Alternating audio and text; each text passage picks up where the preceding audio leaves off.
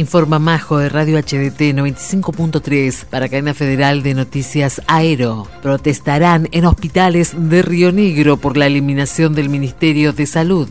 ATE realizará radios abiertas este miércoles desde las 10 en los 36 hospitales públicos de Río Negro. La jornada de protesta, aprobada días atrás por un plenario de secretarios generales, busca visibilizar las primeras consecuencias del cambio de rango de la cartera sanitaria, que pasó de ministerio a secretario Dependiente de Desarrollo Social, como la falta de vacunas y medicamentos. El desfinanciamiento afectó ya la dirección de SIDA, ETS, hepatitis, tuberculosis y lepra y amenaza con no cubrir los medicamentos a jubilados, tras el anuncio de la Cámara Industrial de Laboratorios Farmacéuticos de rescindir el contrato con PAMI, señalaron desde el sindicato. Durante las últimas semanas, comentaron, hospitales como el de Bariloche denunciaron un faltante de vacunas contra el meningococo para niños de 11 años. Los centros de diálisis de obras sociales y prepagas anunciaron que no recibirán a pacientes pertenecientes al programa federal Incluir Salud